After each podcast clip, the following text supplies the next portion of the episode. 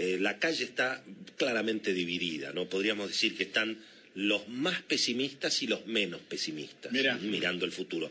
Optimistas, por ahora no hay, no hay muchos, esto, esto es lo que hay que decir.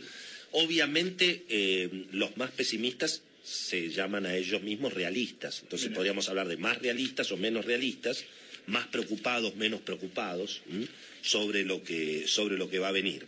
En principio, digamos que ayer, primero la información, los mercados siguieron operando con una enorme restricción, desde luego por el cepo, pero también por la falta de pesos y porque claramente el mercado se pasó de rosca en el temor a una especie de explosión después de las elecciones en función de los resultados o en función de lo que podía ocurrir.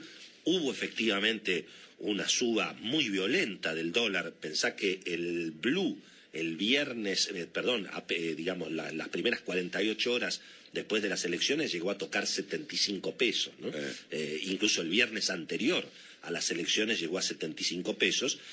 claramente se pasó de rosca. Ayer cerró a 64,50. Un mercado que, por supuesto, involucra entre unos 20, históricamente entre 20 y 30 millones de dólares por día. Es el dinero no bancario en la economía negra.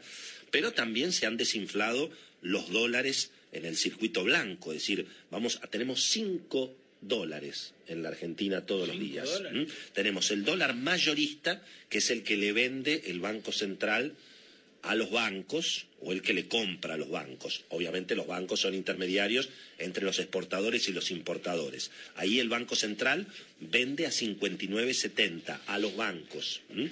Ahora, después está eh, lo que vale el dólar en el mercado regulado. Ahí, por ejemplo, el Banco Nación ofrece los dólares en pizarra hasta 200 dólares por cuenta por mes, obviamente, con el cepo, a 63,50. Fíjate vos la diferencia, ¿no? 59,70 es el precio mayorista del Banco Central a los bancos, 63,50 el Banco Nación en las pizarras. Los bancos digitales, ya lo hemos contado, bajan mucho el precio de compra-venta del dólar, obviamente para captar eh, también clientes. Después está el dólar blue, Marcelo. 59.70 la transferencia, 63.50 Pizarra Banco Nación, 64.50 ayer el blue. Y después está el contado con liquidación, que son dólares puestos en cuentas bancarias en el extranjero, 78 pesos, había llegado a 81, ayer terminó a 78, 78.20, y el dólar MEP o el dólar bolsa, que es el dólar legal pero para meterlo en cuentas bancarias en dólares en Argentina, con toda la demora que hay eh, a través de los agentes de bolsa. Ahí realmente, por la vigencia del cepo, lo que está ganando la patria financiera es espectacular, ¿no? Una vez más el cepo beneficia generalmente a los ricos, que son los que tienen los dólares, y a la patria financiera. Claro, Porque el pobre tipo que tiene pesos y quiere comprar dólares por encima del cepo, eh, tiene que ir a un agente de bolsa, les, mandamos un abrazo a los agentes de bolsa, no estamos en contra de ellos ni mucho menos, pero tiene que ir a un agente de bolsa, pagar comisiones, esperar cinco días, los bonos que van y vienen. Se abre un mercado ridículo que no tendría ningún sentido, por supuesto, si se abriera un mercado financiero libre y claramente bajaría el precio, como se está viendo ahora en el, en el Blue. Pero bueno, esa discusión ya se dio. Mirando para adelante, Marcelo, más preocupados, menos preocupados, más pesimistas, menos pesimistas. Bueno, obviamente, ¿cuál es el argumento de los más preocupados, de los más pesimistas? Algo de eso también vos pusiste sobre la mesa, Marcelo, en estas semanas. Y bueno, obviamente es que eh, finalmente Alberto Fernández no puede estabilizar la situación. Eh, en alguna medida como le ocurrió al presidente Macri, ¿no? Es decir, Macri recibió una bomba monetaria y fiscal de Cristina, parte de esa bomba le explotó en el 2018 y ahí yo creo que es donde se terminó la historia, digamos, de Macri en términos, eh, por lo menos, de reelección. Em, a partir de esas devaluaciones muy fuertes del, del, 2018. Y bueno, obviamente los más preocupados suponen que a Alberto Fernández le puede pasar lo mismo.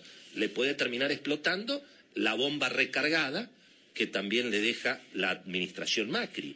Em, y en ese sentido, si no puede estabilizar la situación, si entra además en una pelea digamos otra vez aguerrida contra los acreedores, no acuerda con el fondo, bueno, eso termine finalmente en una radicalización eh, con Cristina a la cabeza, que es un poco, digamos, ese temor a que Alberto Fernández no pueda controlar la situación. ¿no? Y en ese sentido aparece lo que hoy, con gran ironía, la tapa del diario Ámbito Financiero llama el Plan Hiroshima, el de la bomba uh, atómica, que es este de dale, dale a la maquinita y después devaluamos. ¿no? Eso obviamente casi te diría, porque además efectivamente Argentina se quedó sin crédito en pesos, como explicaba Fausto Espotorno, entonces hasta para pagar los sueldos y los aguinaldos no podés colocar bonos, porque nadie le presta a un país que ya defolteó su deuda en pesos, vamos a decir, que reperfiló su deuda en pesos. Pero todo el mundo supone que esa deuda reperfilada en pesos se va a tener que seguir reperfilando, porque si no hay que hacer el plan Hiroshima. Hay que darle a la maquinita para pagar la deuda reperfilada en pesos, para pagar sueldos y aguinaldos, para pagar deudas a proveedores que siempre quedan de un gobierno a otro, a nivel provincial, nacional, municipal. Y está en alguna medida, Marcelo, los que están menos preocupados. Siempre preocupados, pero menos preocupados. ¿Cuál es el argumento de los que están menos preocupados? Y te diría que yo por ahora estoy un poquito en esa línea.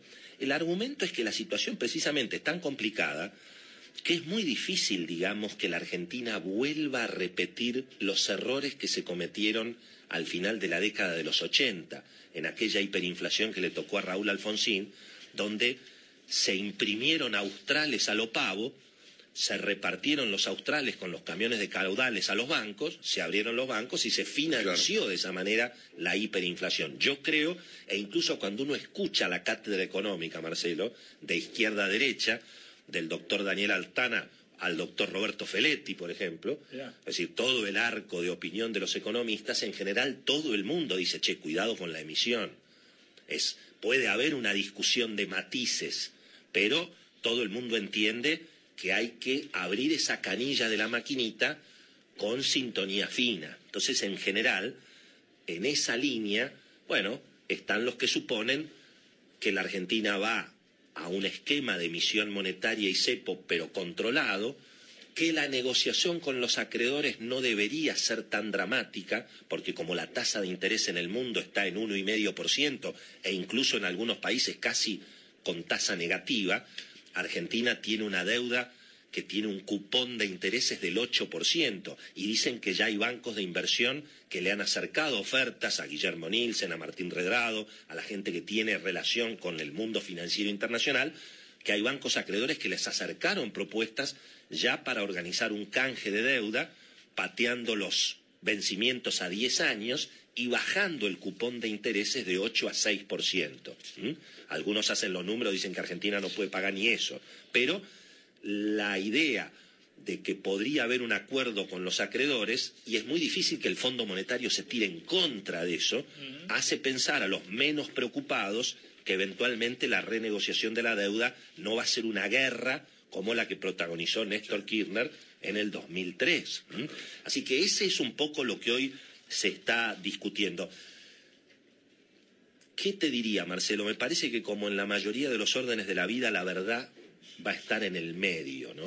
Yo creo que no va a haber un plan Hiroshima de imprimir irresponsablemente dinero y que eso genere eventualmente una aceleración inflacionaria muy peligrosa mm. o la perspectiva de una hiperinflación, yo creo que eso es muy difícil que ocurra, pero tampoco se va a poder cerrar del todo la canilla. Así que la verdad va a estar en el medio, ¿no? Cepo, inflación, brecha cambiaria, pero no la explosión de la bomba atómica. Por supuesto, en las próximas semanas, Marcelo, iremos viendo qué es lo que pasa. Los mercados por ahora están cautelosos, los bonos no suben, el riesgo país sigue en 2.200, pero el esquema de reservas, Banco Central, depósitos se ha tranquilizado por el momento.